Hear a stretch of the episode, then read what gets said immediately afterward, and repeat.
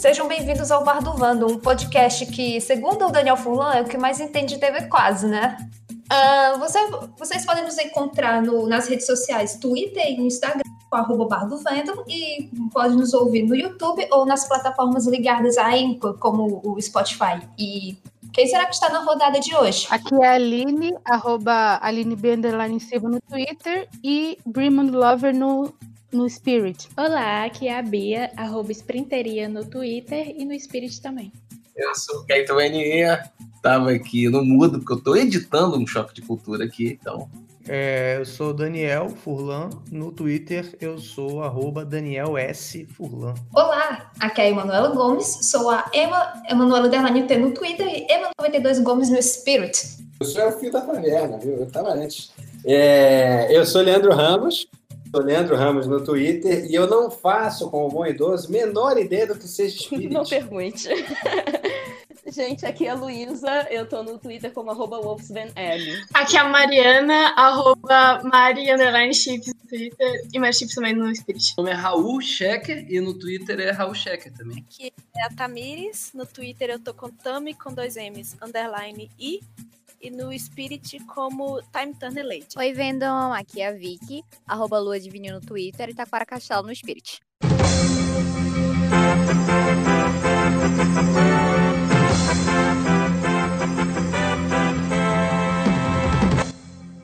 Atenção, atenção! Neste episódio nós temos muitos, muitos avisos, então fique atento. Esse episódio teve muitos problemas de captação de áudio. A gente teve muitos problemas com a gravação em si do podcast. Então, é, tenham paciência, ok, com a gente. É, tenham, talvez seja por isso que algumas coisas sejam meio travadas ou algo assim, mas tudo ainda nos conformes, tudo ainda nos conformes. E também foi por isso que o episódio 11 deu uma atrasada, deu alguma coisa. Então, é, tenham paciência, por favor. Outro problema que aconteceu nesse episódio foi com o áudio do Leandro. Vocês vão perceber que a qualidade do áudio dele vai mudar de repente, mas fiquem calmos. Foi um também algum um imprevisto que ocorreu durante a gravação. Então, também tem isso. Outra coisa que eu gostaria de dizer é que esse é o 12 episódio do Bar do Vandom, fazendo com que o bar é, tenha acabado de completar um ano. Exatamente! Nosso podcast acaba de completar um ano de vida. Isso é muito legal, isso é muito da hora. Muito significativo, porque a gente conseguiu chamar os quatro pilotos para esse episódio. Muito, muito legal, muito simbólico. É, então eu queria agradecer em nome do bar a você que escuta a gente desde o comecinho, desde o episódio zero, desde que um podcast apenas sobre TV quase era apenas um surto coletivo. Muito obrigada. Muito obrigada para você que nos encontrou no meio desse ano, no meio dessa pandemia e que era fã de TV quase, não sabia com quem conversar e achou o Bar do Venom e começou a conhecer também outras pessoas que também gostavam de TV Quase. E muito obrigada também para você que encontrou o Bado Vandom por um acaso e começou a virar fã da TV Quase. Se você existe, a gente também te ama muito. Muito obrigada. Ou seja, muito obrigada a todos que nos escutam, que são frequentadores aqui do bar e que gostam da gente. Um beijinho para vocês. A gente também gosta muito de vocês. Muito obrigada mesmo. Mais uma coisinha que eu queria comentar é que esse mês, esse exato mês de dezembro, é o mês do amigo quase secreto, o amigo secreto do Vandom sobre TV Quase. Então, cara, se você ainda, se você ainda não não fez esse presente ou não pelo menos começou o seu presente, Cara, corre agora. Corre agora para terminar o seu presente, pelo amor de Deus. Ok? Ok. Sem pressão. Se você quiser alguma dica, alguma ajuda, Recomendo para você o episódio 11 sobre a US de TV Quase, ou seja, a gente comenta alguns universos alternativos, é, coisas que coisas que foram escritas e coisas que a gente imaginou no universo TV Quase, com os personagens TV Quase. Então, se você quiser uma ajudinha, eu recomendo esse episódio para você fazer a sua fanart, o seu vídeo, a sua fanfic, qualquer coisa sobre TV Quase. Então, vai lá, vai de cabeça. Muito obrigada por tudo e assim, cara, relaxa, relaxa, senta numa cadeira, pede uma bebida no bar, ouve uma musiquinha de boa e fique com uma coisa em mente apenas. Esse episódio é uma completa baixaria, para não dizer outra coisa. Está começando o Maurílio em Transe, o meu projeto audiovisual, o meu programa cultural. E esse sorriso nunca mais vai abandonar esses lábios. Muito bem, pessoal. Hoje é uma ocasião muito especial porque estamos comemorando o nosso primeiro aniversário e também está chegando a nova temporada do Choque de Cultura. Para discutirmos o segundo assunto, é, convidamos o Caíto Manier, Daniel Furlan, Leandro Ramos e Raul Checa. Caras, sejam muito bem-vindos. Obrigado. Obrigado. Valeu demais. Obrigado por, por esse convite. E Assim, quando em, no mês de abril é, gravamos uma entrevista com o Daniel e com o Pedro para discutir sobre o, o, livro do crack, né? E não me lembro aonde, acho que foi no Twitter, foi no, no momento assim do, do papo, não me lembro muito bem, em que a gente chamou o Daniel de pessimista por ele ter falado que a pandemia ia durar pelo menos até o final do ano. Uh, Daniel, como é que você sente saber que você está certo? Eu falei, eu falei que, a, que a pandemia ia durar até o final do ano? Foi no meio do ano. A gente, tipo, não, vai terminar no meio, tá tranquilo. E olha onde estamos. Ah, vocês achavam que ia terminar antes? Então eu vou fazer, eu posso fazer outra previsão, então? Não. Por favor, não. Ligeiramente preocupada com a sua próxima previsão. Eu acho que minha previsão otimista é abril. É porque vai começar um, no... vai começar um novo ano astral, né? Em abril. Começa. Pô, Dan Dan Daniel, eu, eu tava acreditando em você até essa parte do astral aí. O Daniel, se ele fosse filho de médico, ele ia ser aquele filho, filho de médico que ia fazer consulta. Não, minha mãe é médica, deixa eu ver aí, deixa eu ver aí. Porque a mãe de Daniel é astróloga. É, um, é, um, é o novo ano fiscal também, se vocês quiserem olhar por esse, por esse ângulo. Ai, meu Deus do céu. Bom, uh, nós aqui não é um debate político, mas teremos três rodadas de perguntas. Então, a Aline e a Bia irão começar com a primeira rodada. E a gente queria saber de vocês como que está sendo essa volta ao Canal Brasil depois de vocês terem feito é, Larica Total, Décimo Andar. Muito gostosa. A volta muito gostosa. É, pelo menos para mim, é, porque eu, além disso, eu trabalhei lá na Globosat 12 anos ao todo, acho. Então, e durante esses 12 eu fiquei uns 7 como responsável pelo break do Canal Brasil, escrevia as chamadas, as vinhetas e tal. Então, para mim, pô, eu conheço todo mundo lá, é meio voltar a jogar pelada no campo de pelada que você jogava quando era criança, sabe? É bom demais. Eu tenho também um grande prazer voltar a fazer qualquer coisa no Canal Brasil, principalmente porque eu nunca escrevi chamada lá, entendeu? Só fiz programa maneiro. não, não, não, não, desfazendo das chamadas de Leandro, que eu já vi várias chamadas de Leandro maravilhosas. é, cada, é cada chamada, Raul, que você fica de boca Porra, velho, eu falo, fico pensando assim, caramba, por que nunca não ganhou nenhum piquito essa chamada? Ganhei muitos prêmios com essas chamadas. É mas muito, pior... é muito, é, se juntasse ah. todas as chamadas e fizesse um livro, ganhava um prêmio Jabuti. mas, ainda, ainda, mas ainda bem, assim, que, enfim, isso formou com certeza esse, o grande caráter de Leandro, mas o lugar de Leandro é na frente das câmeras, a gente sabe disso. Sim. Isso é. Então, a próxima pergunta, na verdade, a gente trouxe do Twitter da Tassi, arroba TassiTH. Ela perguntou sobre essa nova temporada, como foi feita a escolha dos filmes é, se teve sorteio entre os nomes sugeridos ou se foi algo a ver com a programação do Canal Brasil. Como vocês escolheram esses, essa lista de filmes? É, eu posso adiantar que não teve sorteio. Mas a ideia do sorteio era boa, hein? Fazer tipo cartinha da Xuxa. Pega a grade de filme, joga pra cima e cada um vai buscando uma. Já. Epa, peguei minha mãe uma peça, hein? Fica aí, fica aí a ideia, fica aí a ideia. Ah, podia, podia ter. po- Podia Segunda ter um temporada tá aí, né? Igual. O episódio É. do sorteio, hein, Daniel? Podia ter um episódio que é assim, é. sorteia o filme. É. Rogerinho vai sortear um filme. Pode jogar Simone. Aí cai um, uma tonelada de carta. Então cai uma cartinha só. É uma cartinha, ele pega a cartinha dele.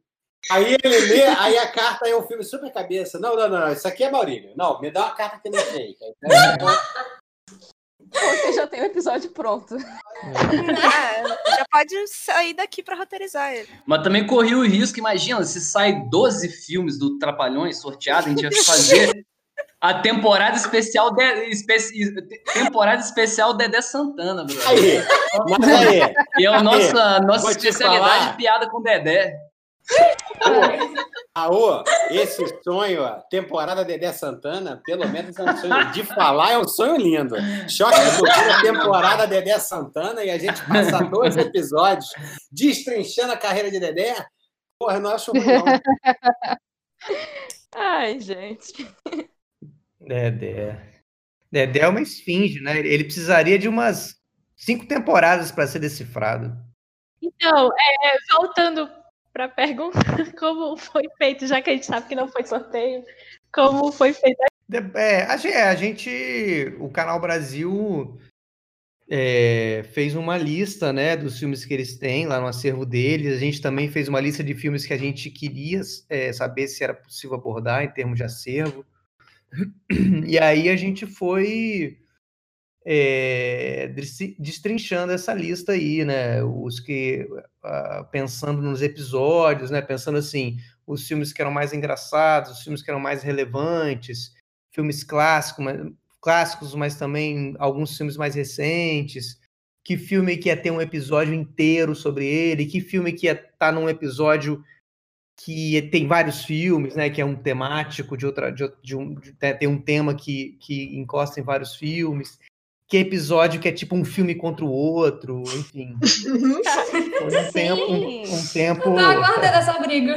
E vai É. ser muito incrível. É, é nosso lar versus os Dez Mandamentos, né? É, Especial de Natal, também. né? É, tem outro Ah. também, que é, que é assim. E tem, o, Olha, tem a que questão da música também, que também esbarra no audiovisual, é um tema muito sensível para Rogerinho. Ser abordado, né? É, tem, tem, a, tem a vontade de Maurílio ali, né? Do, do Glauber, tem várias, Caraca. várias coisas. É, como que foi as gravações durante a pandemia? A gente viu que vocês fizeram um episódio zero, né? Mas depois voltaram pro estúdio. Como que foi? Caíto tá aí? Caíto tá aí nessa? Aqui eu curtindo, eu tô aqui curtindo. Caíto tá mutado só rindo, cara. Não, eu vou, eu vou nessa. Não, é que eu tô, eu tô. Você tem filho, você não precisa justificar nada pra gente. Ai. A gente gravou, a gente fez a parte de escrita já toda também assim por Zoom. Essa parte foi bastante exaustiva, assim, porque a gente faz um- uns brainstorms muito longos, assiste os filmes e tal. Então tem a dificuldade de todo mundo estar na sua casa, de assistir o filme ao mesmo tempo, mesmo no Zoom ali é complicado. E também ter todas as ideias, porque, enfim, né, no Zoom você só ouve uma pessoa de cada vez, então essa parte cansou mais, assim, eu acho. Que foi a diferença que a gente fez da, do normal, né? Que a gente, normalmente a gente está sempre reunido junto na mesma sala, e aí você tem as conversas paralelas, você tem as ideias que cada um dá, enfim, fica, é mais fácil de fazer.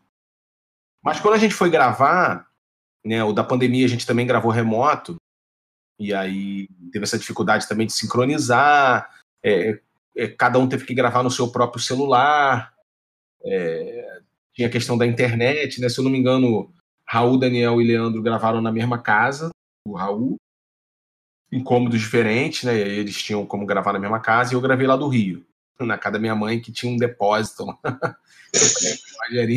acho que.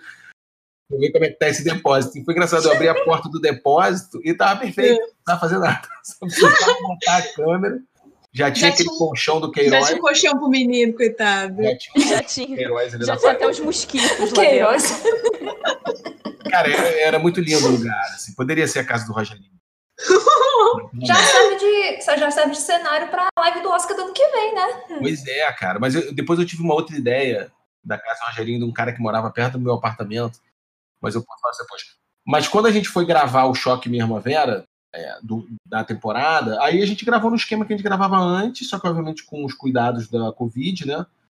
No Late Night eu já tinha passado por isso lá na Globo, de gravar com o protocolo Covid, assim, era bem rigoroso. Leandro e Raul também tinham feito um filme com protocolo de Covid, então a gente já estava um pouco mais safo, né? Daniel já tinha tido, embora tenha que tomar cuidado também e tal.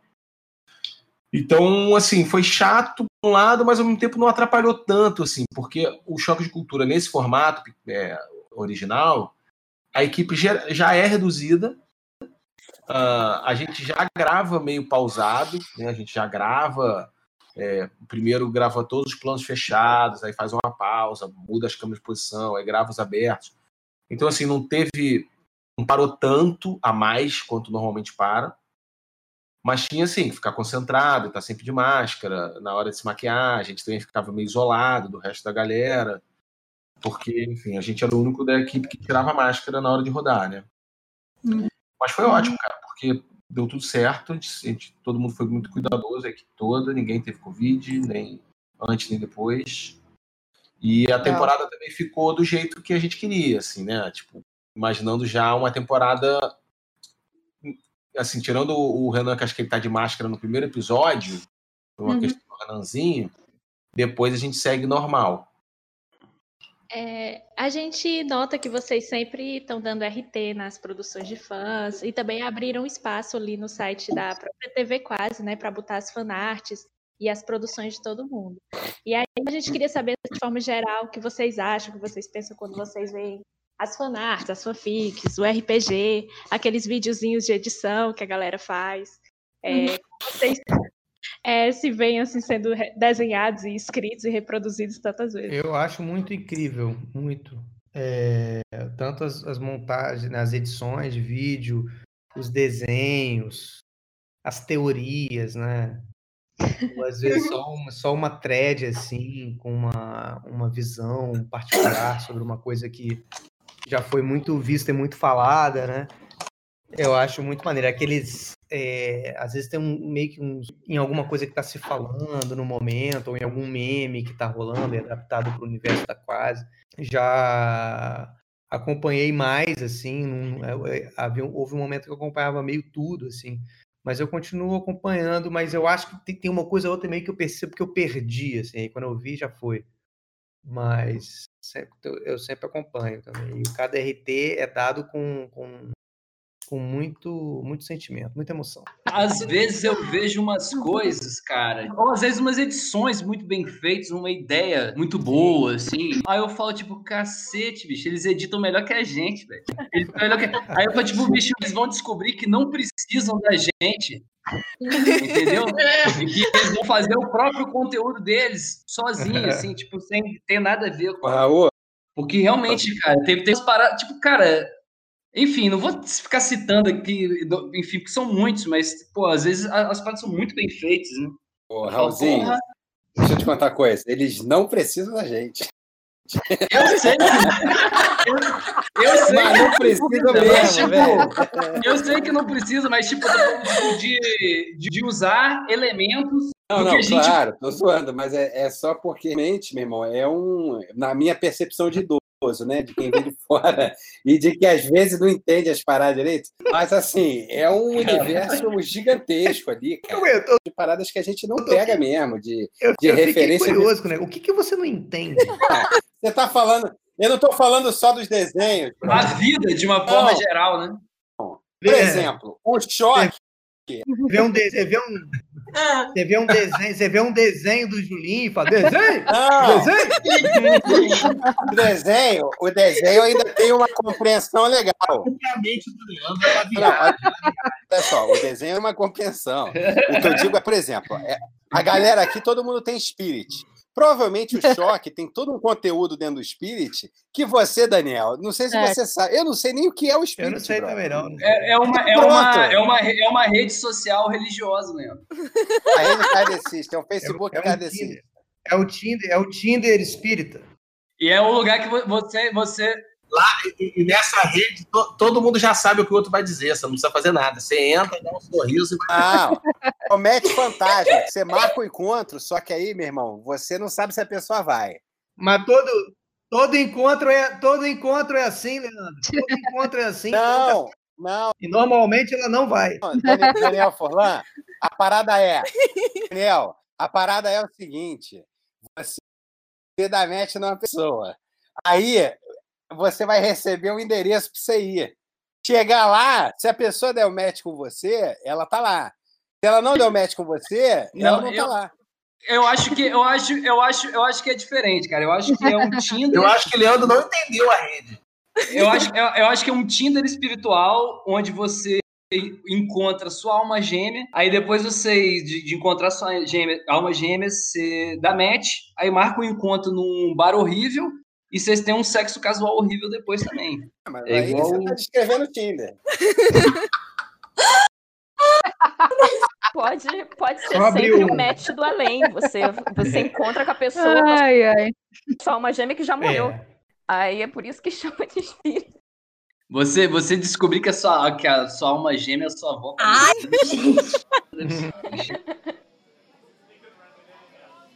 É normal.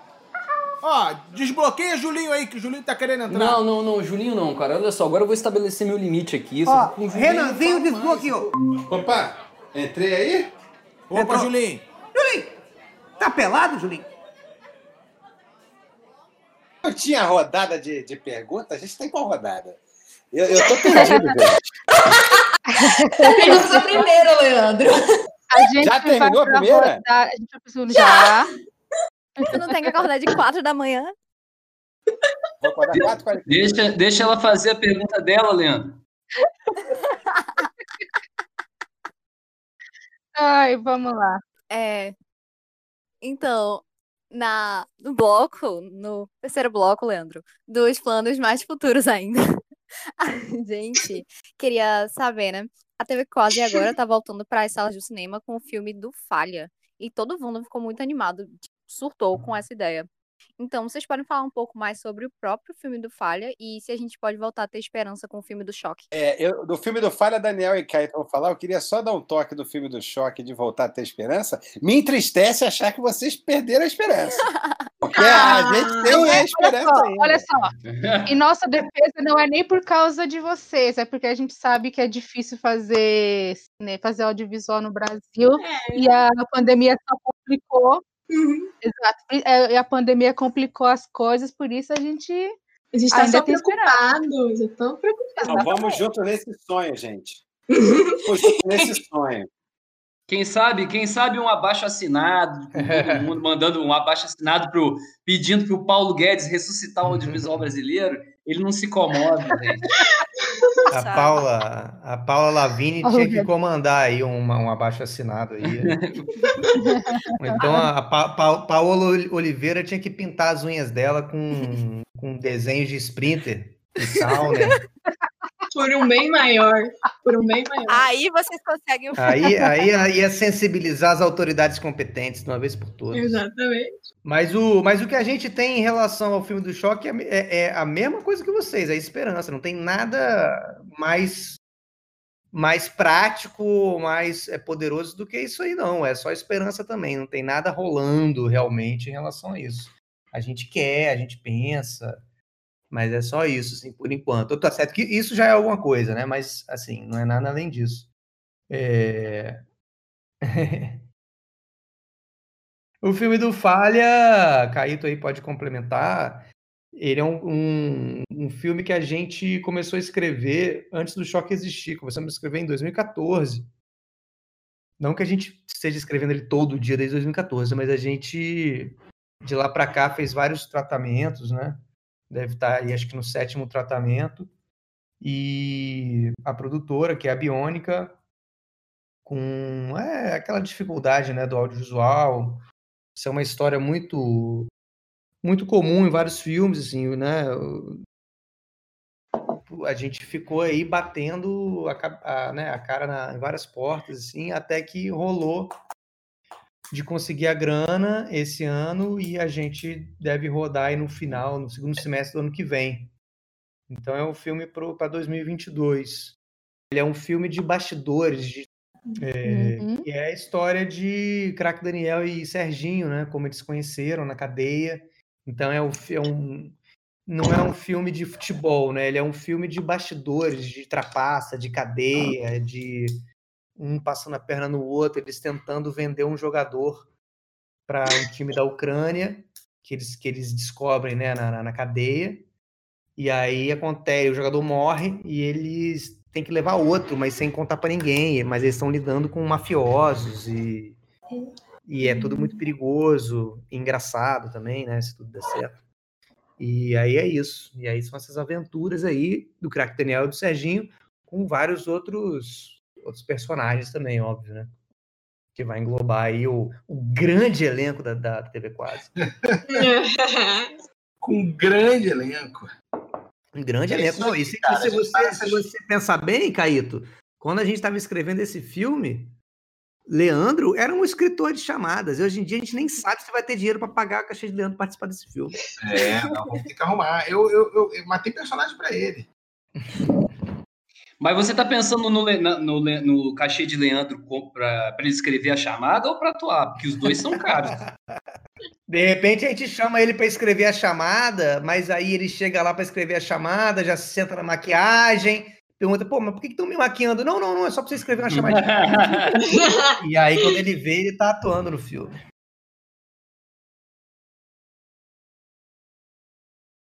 E assim, a gente já recebeu os outros aqui, mas é a primeira vez que o Leandro vem. E a gente ia gostar muito, né, de poder falar mais sobre os seus trabalhos, é, especificamente, mas como a gente tem que lidar com quatro e ainda temos horário para você poder dormir, é, fica um pouquinho apertado. E fica o convite para voltar depois, para falar um pouquinho com a gente individualmente. Eu voto, voto, eu voto com certeza, mas olha, não precisa, eu não tô com sono ainda não, podemos ir tocando. Não então vamos que vamos. Leandro, esse é, esse é um jeito educado que ela teve de ignorar completamente todos os seus trabalhos. Você que não gente, não. Olha, pelo contrário, porque apesar disso, a gente queria muito saber como que você se sente tendo participado de uma série ganhadora do M. Ah, ninguém tá olhando. Boa. É, me sinto muito feliz, cara. Muito, é, foi muito legal fazer, é, escrever uma série no esquema do Netflix, que tinha a Bíblia, eles mandavam pra gente, pra gente de como eles queriam a Bíblia. Era uma parada foda, assim. E aí, cara, e, pô, depois ver o negócio dar certo e tal, e quer dizer, dar certo já tinha dado, né? Porque a gente, todo mundo que fez estava envolvido, ficou muito feliz com o resultado, mas quando vem a parada não, não, não renovou e aí veio esse reconhecimento e tal, é muito legal. Mas eu, eu queria ter uma cópiazinha do M em casa, mas ouvi dizer aí que é tipo 1.700 dólares para você pedir uma cópia. Ah, não, vale, vamos fazer, vamos fazer uma vaquinha. Eu, que- eu quero, eu quero ir na sua casa. Não, não, não. Que isso, gente? Não, para. Eu quero, eu quero ir na sua casa, eu quero ver esse prêmio. Mãe Madureira compra uma réplica. O que, que, que seu filho adolescente viciado em droga vai vender, pra- vai vender na boca, Leandro? Vai trocar na boca no Vai vender o meu videogame. Vai vender o videogame como qualquer drogado da, da idade dele. Esse é o M de papai.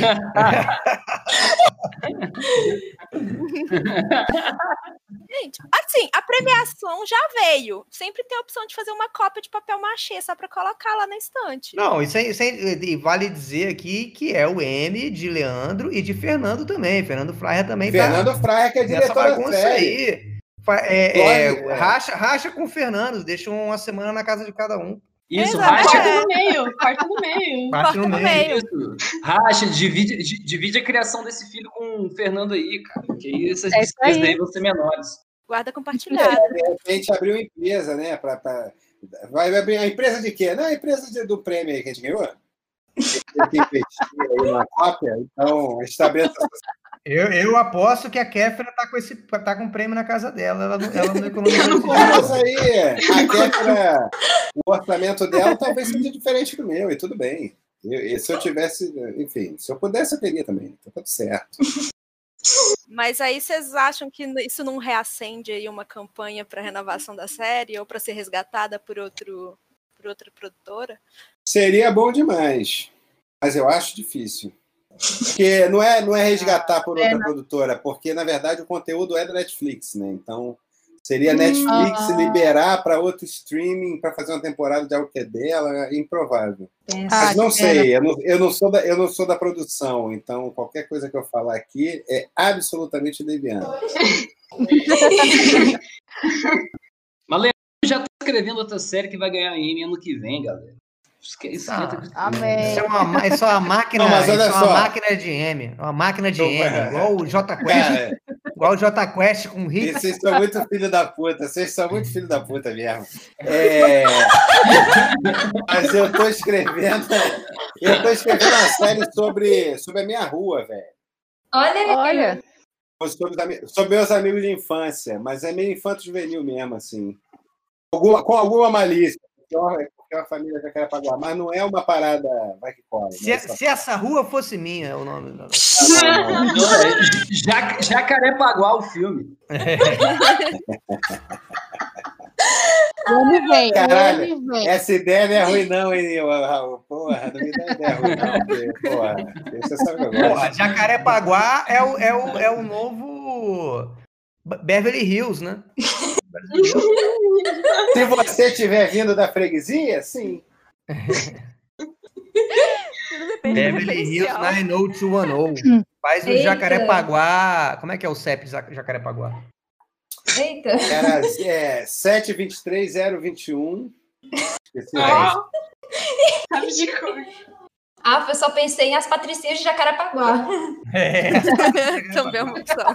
Pô, Jacarepaguá, meu querido, Jacarepaguá, a pochete já era normal em 95. O- A gente chegou em 2019 em São Paulo, aqui, carnaval, a pochete, 2017, sabe? Desde 95, que minhas primas usam pochete direto. Não, é porque é igual, é igual a, primeira, a primeira onda emendada na segunda onda do Covid no Brasil. O Jacarepaguá não teve que a, a pochete foi embora e depois voltou. Ela nunca foi embora. Jacarepaguá não é um lugar de modas, Daniel. É um lugar onde a pessoa sobrevive bem. Gente, alguém, alguém, alguém, mais, alguém puxa mais uma pergunta sobre o Leandro aí, por favor. Calma, vamos Tá intercalar. vendo? Você tá vendo? A gente se ama, a gente se ama, mas é tudo filho da puta.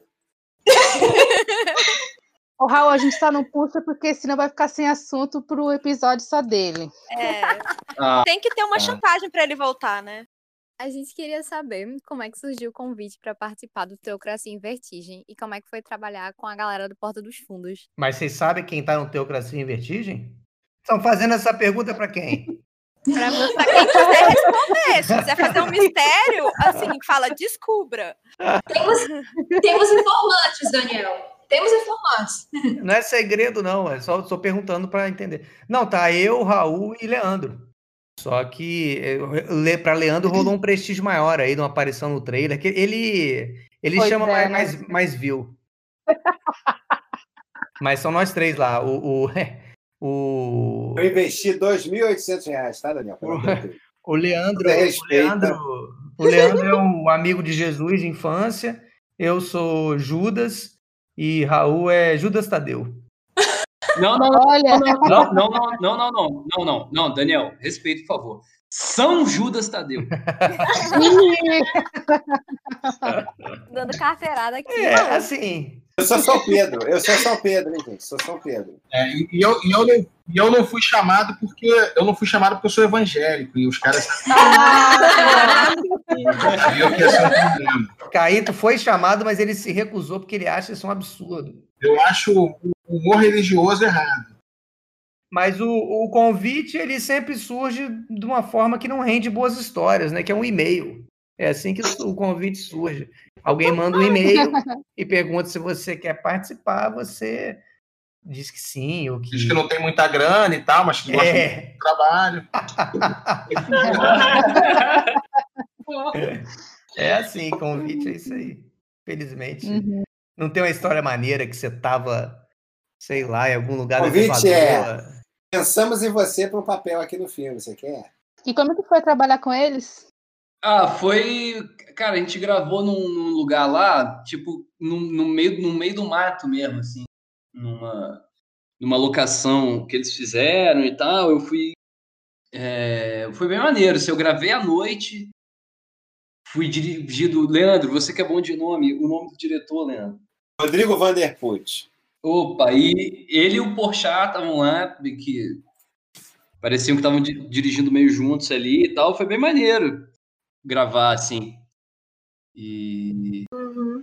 e aí, eu, tipo, eu sempre tive, eu sempre tive essa vontade, né, gente, de fazer um personagem bíblico, né? Porque eu tive, eu tenho uma formação é um cristã, é né? A minha primeira, a minha primeira, a minha primeira comunhão, que eu estudei tudo, meu colégio católico que eu estudei, eu não tenho o que fazer com isso. Mas você fez, você fez primeira comunhão mesmo? Você fez primeira comunhão mesmo? Eu fiz, velho. Ué, Por que, que você, por que, que você perguntou isso com essa dúvida, Daniel? eu, eu não fiz. Mas eu não fiz. Daniel hoje tá venenoso. Não. Eu não sabia se ele tava falando sério, porque eu, eu não fiz, velho. Eu fiz, Daniel. O Fred, o Fred, o Fred, o Fred Krueger, ele pode entrar nos meus sonhos. O de Raul ele não entra, porque Raul tá. Não, mas é, não, você pode ver que quando. Que, é por isso que normalmente, quando você tem alguma questão espiritual, você vem perguntar pra mim, né? Normalmente. Sim. É, eu já falei, eu falei pra ele parar de me ligar com essas paradas de espírito, esses papos de espírito. Falei pra ele parar de me ligar com esse negócio de espírito, que eu não consigo dormir depois. Liga 11h30 da noite, meu irmão. Aí fica 20 minutos falando parar de espírito, aí que caiu o copo, não sei o quê. Aí, porra, valeu, tchau, aí vai dormir e, porra, eu fico acordado. Não tenho nenhum copo em casa mais, quebrei todos os copos. Agora eu tô bebendo água direto na vida. É plástico. É plástico não dá pra fazer brincadeira. não. Porra, os, os espíritos agora estão jogando os copos plásticos no chão. Nossa! E é muito mais fácil, né? Convenhamos. Não, é- mas não. Petróleo, ele, pe- petróleo eles não pegam, não. Espírito poluidor. Petróleo tá liberado. Ai, ai. Mas o espírito já não tem mais nenhum compromisso com o meio ambiente, cara. Por que que o Porque ele já é, ele já é sustentável, né? Mas e, Ele não emite gás carbônico, ele não come nada, ele não bota fogo em porra nenhuma. Mas de- depende, mas, por exemplo, o conceito, de, o conceito de espírito da floresta? O espírito da floresta deve ter algum tipo de consciência ambiental. Faz fotossíntese. Acho que não, cara. Acho que o espírito da floresta ele só quer zoar. Ele tem saudade. Ele tem saudade de salvar um panda. Ele tem saudade de salva- de saudar um panda. Ele é, sauda, ele é saudosista. Ele fica pensando, porra, quando a gente ia salvar Mico Leão Dourado, era bom demais. O espírito da floresta é comelo puro, galera. Que isso? Ele quer correr pelado. O espírito da floresta, Raul, Raul, ele quer tomar uma ayahuasca e ficar correndo pelado e cantando Jade Macalé no meio da floresta. O, o- o espírito, o espírito da floresta é você depois da terceira dose de uísque, então, Leandro.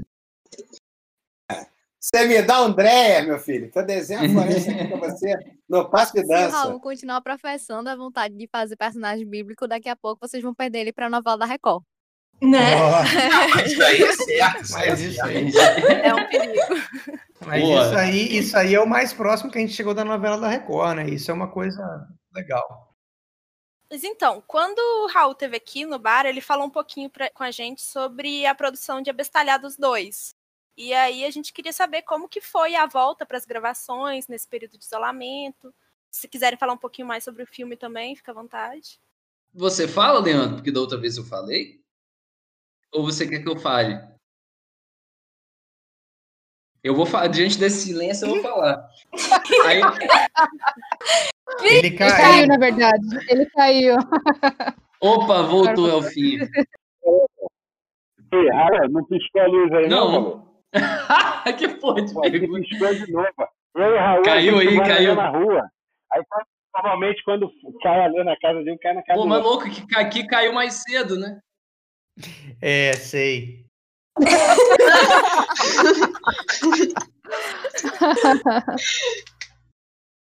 Mas aí perguntaram de como foi voltar, Leandro, a gravar o Abestalhados, cara, depois de. Depois da no meio da pandemia, enfim. A gente voltou, cara, depois com. Enfim, a equipe teve, a equipe teve todos os cuidados, enfim, teste, a, a parada toda, um monte de coisa em- que antes era interna foi transformada em cena externa para evitar risco. E foi muito bom, porque, pô, você fica um tempão, né, cara? Fica doido pra trabalhar, pelo menos eu fico assim, assim né? E foi muito bom voltar a gravar e, e fechar o filme, que você fica com aquela sensação, pô, preciso terminar aquilo lá, ficou um troço pela metade. Mas foi muito bom terminar de gravar e tal, deu tudo certo. Trabalhar, trabalhar é bom demais, senão você fica em casa com bastante tempo para pensar na sua mediocridade. Você tá dentro de um filtro de barro, Leandro? O quê? Não, sabe o que, que aconteceu? É como faltou luz, o meu roteador tá reiniciando. Eu liguei o 4G do celular. Mas, Raul, se quiser continuar também, responder por ele, fazer intérprete, Não, qualquer coisa. não, foi basicamente, foi basicamente isso, né? Finge que A, é ele. a- a volta, a volta da, a volta da, deu tudo certo, foi muito bom voltar, foi muito bom fazer o filme que a gente gravou com tanto com o pessoal da que é pessoal da Madafoca, né, da Salvatore, da Madafoca, que a gente já tinha feito outras coisas. Foi o o Bota que dirigiu o filme junto é, junto com eu esqueci o nome do, do outro maluco, bicho, eu sou péssimo porra de nome. Leandro, você, você você já pode se comunicar para me ajudar a lembrar o nome das pessoas? Matheus Nastergali. Ah, não, foi, o- foi o. Quem, dirigi- quem dirigiu o filme foi Marcelo Bota e o Marco Jorge. E também, a gente, pô, trabalhando com, outros, com outras pessoas, né? Com outros, outros comediantes, é sempre bom. É. Senti alfinetada aí, hein? É, Do que, do que você tá falando? Quer ver outras pessoas, trabalhar com outras pessoas. Sempre bom. Daniel, Da- da- Da- Daniel seu, seu ciúme só me afasta. Projeto Paralelo é a maior traição do mundo do rock. Olha. Exatamente. Faz, como é que é? Faz um acústico do Lulu Santos e enfia uma, uma faca no meu, no meu peito, uma coisa assim. Não, mas Daniel tá, mas Daniel tá falando aí, mas é o mais, mais promíscuo de todos, o que mais participa. Tá Ele- sempre aí fazendo projeto paralelo com outras pessoas, Mas eu, entendeu? eu pe- mas eu penso em você, eu penso em você o tempo todo, Raul. Eu, quando eu tô contracenando com a, com, a, com a Maria Zilda, é em você que eu tô pensando. Você diz isso pra todos, Daniel.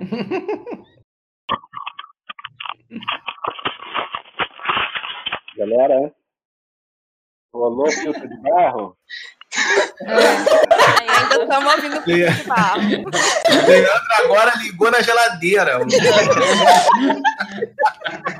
Não, para você falar, eu comprar um vizinho aqui de 280 GB, que ele é do Galera, a tamanho. minha voz tá esquisita que eu liguei aqui na máquina de lavar mas tá. Não, o pior é que eu tenho um vizinho aqui, que ele tem uma rede que é ele não. E ele não 5G. Eu tenho certeza que a senha é fora Bolsonaro. Eu não quero nem botar que é pra eu não saber. O nome da rede é ele não. O caminho natural para essa senha é fora Bolsonaro. Aqui, aqui na minha casa, acho que eu posso falar isso, porque, enfim, acho que ninguém, ninguém vai roubar minha internet aí, né? Ninguém, ninguém tá aqui nas proximidades. Olha, olha. Daniel Furlan, você é de uma audácia. Você Tá bom, é eu não vou falar. Daniel Furlan, meu Deus, santo inocente, meu Espírito Santo. Santo inocente. Dá dá a senha.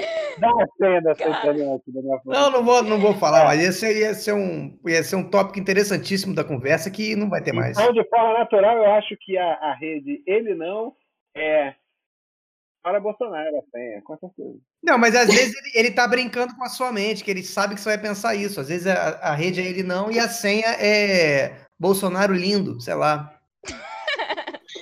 É, seria de uma sagacidade. Se ele for É, hacker, Bolsonaro, Bolsonaro beija bem. Bolsonaro beija bem. Bolsonaro boquinha de veludo. É. Ou só, ou só aparece metade do nome da rede, né? O, o nome todo pode ser Ele não pode sair de Brasília. Ele não vai Pode ser. Ele não, ele não consegue Ele errar. não é um idiota, ele não é um idiota. Ai, meu Brasil amado. Pô, minha rede aqui resolveu me abandonar. Tá tudo bem, você fica sendo o correspondente do Globocop. Ah, me deixa voar. Não, não vai voar, não. Não vai voar. Não vai começar com essa coisa de voar. Você vai fazer o programa com a gente, sim. Rogerinho, olha só, quando eu, eu vou analisar um, um filme, eu quero ver uma tartaruga ninja, gente. Eu quero ver um robô voando, eu quero pelo menos comentar sobre neve, sobre gelo. Agora eu vou ficar falando de cinema brasileiro. Cinema brasileiro. Beleza, galerinha. Vamos lá. A gente está entrando agora nas perguntas de geral. É, foram algumas perguntas que nós pedimos, né? Abrimos mais ou menos para todo mundo que segue o Bar do no Twitter. E temos algumas perguntinhas aqui para vocês. A primeira é para você, Leandro. E na verdade é uma pergunta que a gente normalmente faz para todo mundo. Daniel já, já fizemos, Caíto e Raul, que é quais três personagens da TV Quase que você levaria para uma mesa de bar? Bem, eu levaria com certeza o Getúlio. Porque eu, eu gosto, eu tenho um apreço de beber com velho, eu gosto de beber com velho. Eu, eu não vou, eu não- eu não vou. Eu, eu, eu, não- eu, não, eu não gosto de você. Então, esse carinha, esse carisma aí, eu queria estar no bar, mesmo que fosse um velho para reclamar de mim. É, Levaria o Serginho, que eu acho que o Serginho.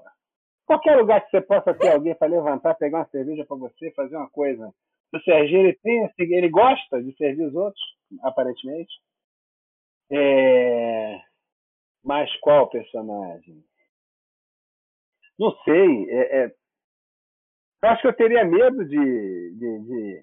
e Talvez de escroto Gomes. Escroto Gomes não, porque eu fico constrangido com gente que fala. Mas o Padre Eliseu também, se o Padre Eliseu bebesse vinho, ele pode ficar um reclamão interessante ali. De repente, você com dois idosos, eu acho que é uma noite interessante. Não sei. Não sei. E talvez. É, Serginho com certeza. Eu, Serginho dois idosos ali, a gente ia fazer a festa no bar. É, agora, seguindo para a próxima, a gente recebeu uma pergunta da arroba fake e arroba sou eu mesmo, que, né, resumidamente, pergunta o que aconteceu com os caras Renan e o Rogerinho depois a live, né, que eles, alguns deles simplesmente é, é, principalmente o Rogerinho que surtou, o que aconteceu com eles? É, ali no episódio da pandemia, você tem um pouco de explicação, mas não muito, né? Você sabe mais do Maurílio, né? Que ele ficou vagando. E ele vai. O Maurílio, durante a temporada, vai contar mais do que aconteceu com ele. É, Renan vai falar um pouquinho, não do que aconteceu com ele exatamente, fisicamente, ali no né, trajeto, porque ele voltou para casa, né? Abalado, voltou para casa. Mas em relação ao novo divórcio, né? Ele conta um pouquinho.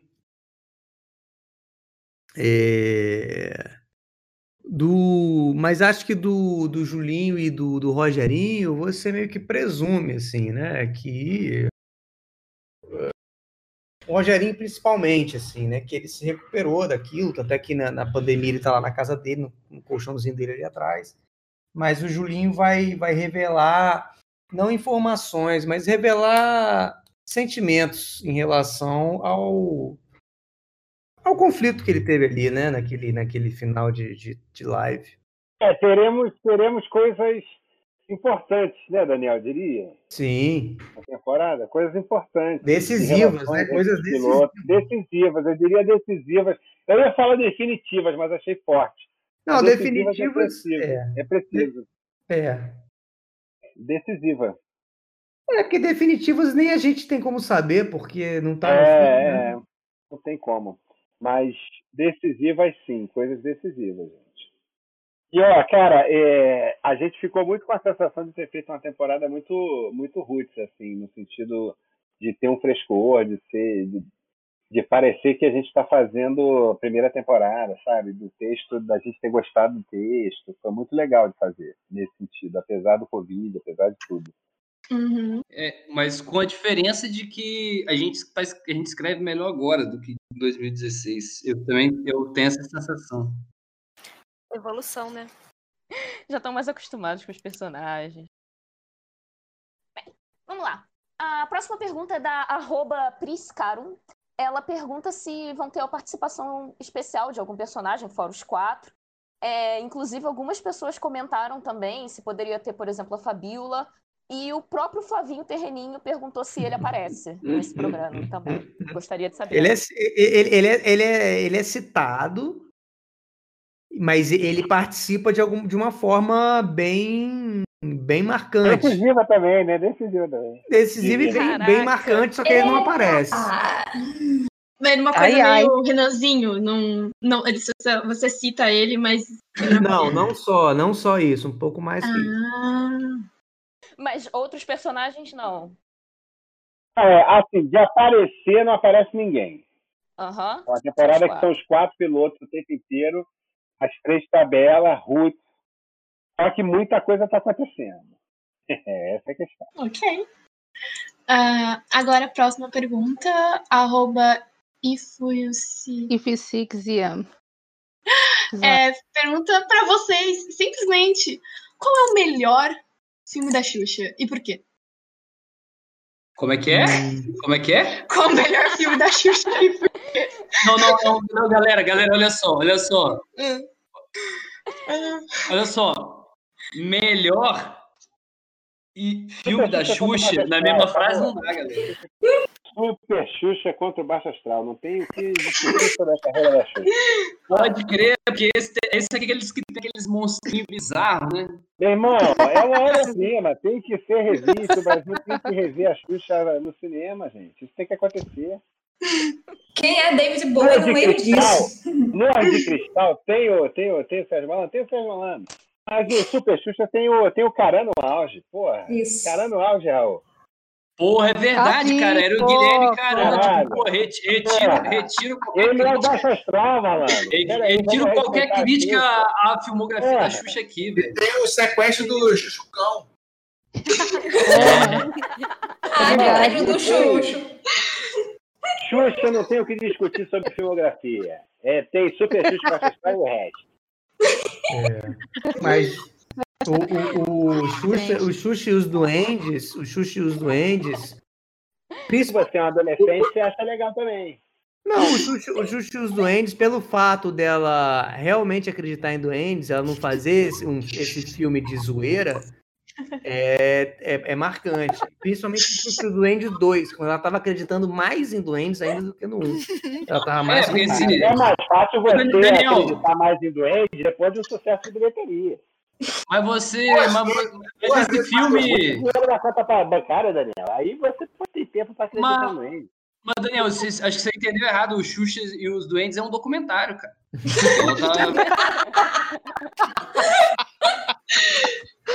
Não à toa, Daniel. Os americanos viram os bichos doentes e se eu der um tempinho depois, veio True Blood, querido. True Blood só existe por causa de chuchos doentes. É. Olha aí. Denúncia. É um, é um é um documentário que os doentes fizeram sobre a Xuxa, né? Os doentes que acreditam na Xuxa. Tem muito, hein? Tem muito, hein? É, nós já tivemos uma mesa de Dungeons and Dragons com os personagens do Choque de Cultura. Foi uma mesa mestrada pelo Jader. E também uma mesa de Call of Cthulhu com os personagens do décimo andar. Vocês já pensaram em jogar algum RPG com os pilotos ou com algum personagem da TV Quase? Eu já, eu já. No dia que uma marca me ligar e falar, Leandro, a gente tem aqui 50 mil reais pra você jogar isso aqui, ó. Aí, pô, porque eu já, eu já faço isso pra trabalhar, já tenho que escrever. Pô, eu acho que não, eu não. Mas vai, vai tá, tá sendo, tá sendo testado aí, não RPG, isso realmente não. Mas o game do, do choque. A celular. Ah, Show! GTA, abre o olho, hein? Abre o olho. a grande concorrência. É um joguinho. Já que, já que tá chegando. E eu acho, eu acho, eu acho muito engraçado essas expressões. Ele estava mestrando uma mesa de RPG. É. Eu falo narrando, que eu tenho um pouquinho de, de vergonha de falar. Ah, qual foi, Leandro? Ah. Mas falem um pouco mais desse joguinho, então. É um joguinho para celular. Vocês podem falar mais alguma coisa? Ele pode ser, ele, ele não tá, não tá totalmente certo do que ele vai ser ainda, se ele vai ser se ele vai ser um desses jogos gratuitos de celular, se ele vai ser um jogo de console, não sei. Até porque eu, eu sou totalmente analfabeto no mundo do, do videogame. Mas ele, mas ele vai, é, ele vai ser um jogo de corrida é, com muitos elementos do, do universo do choque, assim, em termos de como você pode atacar o outro outro corredor, né? Você pode correr com a Towner de três rodas. Você pode atropelar, atropelar animais ameaçados de extinção. Você pode correr em Jacarepaguá, como pode correr na Ponte Rio-Niterói. Capotar na estrada do Catonho. Você pode exatamente transportar o Tony Ramos no seu, na sua Kombi em algum momento. Seria legal uma arminha que você joga Tony Ramos na estrada. Cai o corpinho de Tony Ramos deitadinho assim, ó, dormindo no camarim. Galerinha, a gente está em qual tópico? Eu estou começando a ficar com um pouco de sono e. Já estamos chegando no final. Hum, Na verdade, a gente está encerrando. Eu ainda não humilhei Raul. Raul passou o programa inteiro me humilhando e ele não conseguiu me vingar de Raul. Pois é, né? Eu posso. é, mas agora que o microfone de Leandro tá menos pior, vocês vão voltar a fazer perguntas pra ele? eu não lembro se ficou faltando alguma. É, acabou. Ele- a gente também é, quer já pra ele falar já Eu tá posso, acabando. eu, posso, eu, posso, eu posso fazer uma pergunta pra ele, se vocês quiserem. Então, À vontade. Não. Vai, vai lá. Leandro, conta pra gente como foi sua primeira vez.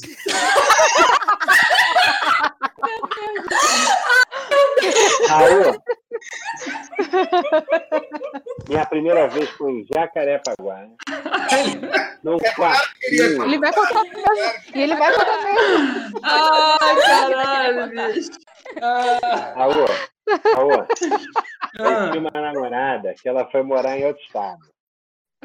E a gente namorava já há uns quatro anos. Ela era virgem, a gente era virgem os dois. Aí ela ficou seis meses fora. E quando voltou, a gente se transou no primeiro dia. E eu ouvi ela contando pra amiga. Não, eu acho que ele acreditou sim. É, minha primeira vez foi uma mentira, Raul. Foi mentira. Enganado. Eu acho que ele Agora, acreditou, acreditou no que é que é a grande questão. Não, não, não. Ele acreditou, eu, eu ouvi tudo. Ele acreditou que foi a primeira vez. Porque Ah, ele acreditou sim, pode ser tanta coisa. Não, não, não. Ele acreditou sim, amiga. Ele, ele, ele achou, ele acreditou que foi a primeira vez. Não, mas ainda bem que esclareceu que era sobre isso que tava falando, né? Porque é bem melhor se fica no ar, ele acreditou, é muito pior. Melhor saber. Não, e, e- e- e a gente, a gente é, normalmente tem tanto trabalho em fingir que a gente é experiente nas coisas. Agora, você fingir que você não sabe fazer um negócio, que é a primeira vez, deve ser uma exigência também. né? É muito maior, né? Uma responsabilidade muito maior. É. Muito mais. É, eu, é, é difícil isso, Daniel. Até hoje a gente tem, tem que ficar fingindo que sabe transar, cara. Isso é complicado. Isso, isso É, destrói porque o. É, eu, eu, eu tento, eu falo sempre que é a primeira vez, mesmo que não seja a primeira vez com aquela pessoa, já seja a quadragésima vez, eu falo, não, é a primeira vez. Eu só acho que agora o Leandro deveria fazer uma pergunta pro Raul. Leandro, obrigado, cara. Obrigado por ter respondido. De nada, Raul. O- a, a É, agora faz uma Raul- pergunta pra ele. É, você tem direito à réplica. Raul, Vai, passa ele. é, eu queria que ele contasse pra gente uma história que, quer dizer, não sei se ele vai poder contar. É, melhor Ah. não, melhor não. Não, não, é Ih. de uma vez que, que, que uma criança de, de Alegre te ameaçou de morte. Caralho, caralho. Eu vou, eu vou, eu conto, hein? Vai. Pô, cara, isso aí é meio que em- ali, sei lá, Ale- é, Alegre, cidade do interior do Espírito Santo. Sei lá, eu devia ter uns 9, 10 anos, uns 10 anos de idade, assim. Olha que vida de Raul, gente. Foi ameaçado de morte com 9 anos de idade. A dificuldade de você crescer em Alegre. Crianças. rapaz, rapaz, mas o pior é que foi assustador, assim, a criança era tipo um Chuck. Meu irmão, eu fiquei, ele me contou essa história, eu tinha 39 anos, eu fiquei com medo da criança. Eu tinha 39 anos. E eu falei, se essa criança falasse isso pra mim, Raul, eu teria ficado com medo também. Eu não te critico, não. Cara, aí foi meio que um bagulho, tipo, a gente ficava catando lugar pra jogar futebol, assim, porque era meio que o entretenimento. Aí rodava todos os bairros da cidade, às vezes invadia a escola, a gente tava de férias. Às vezes pulava o, o muro das escolas para jogar, enfim. Uma, uma vez a gente foi jogar, achou um campo lá e foi jogar. Só que um amigo meu deixou um boné na arquibancada. E aí chegou um moleque, sentou do lado do. Um moleque uma baixinho, assim, menor que a gente, sentou do lado do boné e tal. A gente continuou jogando. Quando a gente olhou, o moleque tinha vazado junto com o boné, né? A gente falou, caralho, esse moleque catou o boné. Aí, no mesmo dia à noite, a gente já tinha fazendo outra coisa, né? Andando, andando, sei lá, na, na rua, e a gente viu o moleque. Aí eu, um, um amigo meu do boné falou, cara, vamos dar uma prensa naquele moleque ali que, pô, roubou meu boné e tal. A gente, pô, vamos lá, né? super corajoso, falou, pô, vou lá compor o número aí e ameaçar o moleque que roubou o... Cadê o boné? Aquele tipo de coisa, o moleque falou, não roubo, não... É bom demais, né? Mas a legislação só permite isso quando você é criança também, né? Agora não dá mais pra ameaçar criança. Mas aí, beleza, cadê, cadê o boné? O moleque falou que não tinha nada a ver e vazou, saiu correndo, a gente veio que deixou pra lá. Aí o outro dia eu tava tranquilo saindo de casa, assim, foi atravessar a minha atravess, atravessar a rua da minha casa para para encontrar com os amigos que a gente jogava de brincava de pique-esconde ali na rua do lado. Aí quando eu atravessei a rua de trás de um carro, surgiu um moleque, aquele moleque que era tipo, porra, um pequenininho, velho. Aí o moleque abriu a boca assim, já veio uma voz de adulto. Aí, não faz nada. E o moleque encostou, e o moleque encostou uma faca na minha barriga, assim, tipo, encostado no muro. Aí eu falei, caralho, bicho. Aí gelei e falei, caralho, vou morrer, por, vou morrer por causa da merda do boné que nem é meu, mano. Vou morrer por causa do boné dos outros. Vou morrer por causa do boné dos outros. Por causa do, do boné do Charlotte Hornets. exatamente, velho. E aí, e aí o moleque veio e falou, chegou pra mim, eu falei, porra, cara, foi mal. Desculpa aí, velho. Não queria. Não tô nem aí pra esse boné mais, não, cara. Perdão aí. Perdão aí, do, per, perdão, doutor, por ter, porra, atacado sua honra aquele dia na rua e tal. Aí o cara, aí o moleque só deu uma, deu uma, espetadinha com a faca assim na barriga, assim, devagarzinho, assim, pra sentir. Aí ele falou assim: olha só, não mexe com quem você não conhece, não. Sabe por quê? Você pode pegar um cara igual eu, que eu não tenho nada a perder. E eu podia facilmente te matar aqui de graça. Então não faz com mais ninguém, não. Eu falei, pode crer. E desde aquele, desde aquele dia eu nunca mais arrumei briga. Eu nunca, eu nunca arrumei briga por causa de boné mais. Ele, ele, ele, ele foi um anjo. Um anjo que desceu na Terra para te dar um ensinamento, uma sabedoria. Pra, pra, Isso foi um toque botar divino, Raul. Isso foi um toque divino. Caralho, eu, eu fiquei com medo também dessa criança aí. Meu irmão, imagina um moleque de 8 anos te encostando na faca e falando aí, pra eu matar alguém não custa. Porque essas foram as palavras que o Raul não quis falar. pra eu matar alguém não custa, viu, irmão? É, foi, Porra, foi isso eu ia mesmo. me né? mijar, É. brother. Eu ia me mijar. Complicado. Aí imagina a desgraça que é morrer, porra, morrer lá com, com 9 anos de idade, a galera no velório, pô, morreu de quê? Ah, de boné. Ficar de boné. Não, pior. Chega lá, encontra tua bisavó, morreu, meu filho. O que que houve? Porra, a criança. Me deu uma facada, morreu. Facada em Raul. E não, e aí eu perguntar pro dono do boné e falar, e o boné? Ele fala, não sei, não, não adiantou nada. Não, não adiantou mesmo, não. Aí, aí o dono do boné fala, e eu nem gostava daquele boné. Não era meu boné, não. Não, depois eu fui contar. meu primo, me encheu o saco, eu dei um jogo de botão pra ele ficou tudo certo.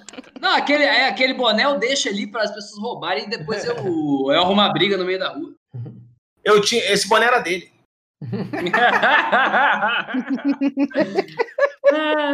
A nossa editora é menor de idade, inclusive. disso. Vai ser muito vocês são engraçado malucos, isso. hein, gente? Ali uma porção de palavrão aqui, contei pode história. Eu queria, eu queria, eu queria pedir desculpa por ter jogado a energia do programa lá embaixo. com essa história Ah, triste. isso. Eu queria ter A Não, vou, vou, vou, a vou pedir. vez do Leandro. Porra, Leandro, você não me deixa. Porra. Estragou a piada. Cara, eu não achei que fosse essa piada, não. Mas tá bom. Per- Perdão, Leandro. Perdão por trazer memórias tão tristes. A gente, Olha. isso é trabalho infantil também. Ó, vocês têm que repensar isso aí, trabalho infantil, gente. Botar uma menor de idade para trabalhar para vocês, é isso? Não, É é menor menor aprendiz. aprendiz. Menor aprendiz. Parabéns, viu, meninas? Grande ideia, grande ideia. O Julinho ia, como é? o Julinho ia achar genial. Pô, não precisa pagar direito trabalhista nenhum, bom demais. Vocês já têm ideia aí, ó. Agora vocês procuram um menor de idade para editar o programa para vocês. Caíto não vai mais precisar mutar o microfone no meio de uma entrevista, vai poder ficar todo mundo. Não vai ter mais problema com o Davi também de mandar o arquivo errado. O menor de idade faz tudo certo. Mas Raul, Raul É. edita, menor de idade. Mas A falando- menor de idade é 40 anos já. Mas ela, ela tá, não, tá Raul é uma criança com problema hormonal, então ele barba muito cedo. Mas Raul tem 12 anos. Eu não vou deixar, eu não vou deixar minha criança interi- interior morrer por causa dessas críticas, não, cara. Tá certo. Agora fica, é, agora fica a dica do Raul protagonizar uma versão masculina da órfã, né? Da quem? A órfã. Da órfã. Da, do filme de terror. Ah, pode crer, aquela porra, caramba, é muito assustador. É Criança que é É, adulto, velho.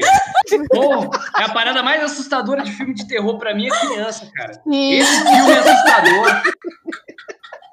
Pô, colheita maldita, cara. Colheita maldita é muito assustador. Aquelas É crianças lá. estrago, estrago que esse moleque que ameaçou Raul fez na cabeça. Exatamente.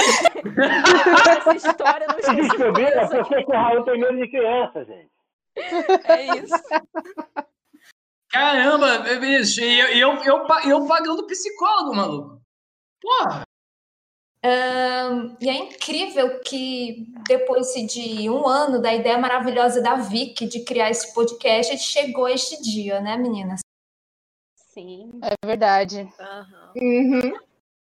Então a gente queria agradecer a todo mundo, eh, todos os convidados, eh, todo mundo que topou participar, todas as hosts de agora e as hosts que por algum motivo não puderam ser, obrigada. E todas a, toda a audiência, todo mundo que sempre está dando suporte durante esse um ano de projeto. Isso mesmo. E eu gostaria muito de agradecer novamente a presença dos quatro rapazes. E se vocês quiserem, vocês podem voltar de novo aqui pro bar, né? Que é um papo que rendeu bastante, hein? E, e assim, os pilotos podem dar o recado final para este episódio? Se- Sexta-feira, 9h45 da noite, no canal Brasil. Choque de Cultura, estreia do programa Choque de Cultura. É, eu queria avisar pro pessoal de casa aí, que tá na expectativa de já ver o Conrado, que não vai ser no primeiro episódio, infelizmente. É... Mas para que a gente alimente esse sonho junto aí. Perfeito, gente. Obrigada, gente. Valeu, galerinha. Gente, obrigado. valeu, obrigado. Tchauzinho, gente. Só, só, só abrir um parênteses aqui, Davi, logo antes de eu entrar, eu até tava meio, meio out, assim, o Davi tinha me mandado um link do, do primeiro episódio, ele falou, ó, esse episódio já tá pronto, já tá entregue, só assiste aí para pensar num título. Eu fui assistir o episódio, meu irmão, mó doideira, uma, as vinhetas, tudo é um, é um, só uma tela preta, aí antes de cortar, você ouve alguém falando fora de quadro, Davi?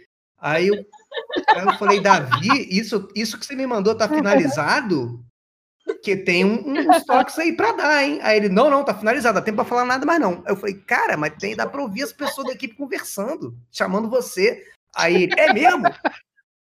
Aí, só que ele tinha mandado, ele tinha mandado o link errado e demorou um tempão pra descobrir que era isso. Aí ele, ele tá, quase, tá quase cagado nas calças lá e falou, porra, não era esse link não. Tô muito aliviado aqui. Tadinho. Ele não tem estrutura emocional para esse cara. Ele vai ficar muito feliz de você contar essa história aqui. Muito bom. Ele agora tem que vir aqui pra se defender dessa acusação Daniel Tem. fez. É. Ele não vai se defender, não. Ele, ele, ele, ele não vai se defender. Ele, ele, ele é muito aberto em relação às fragilidades dele.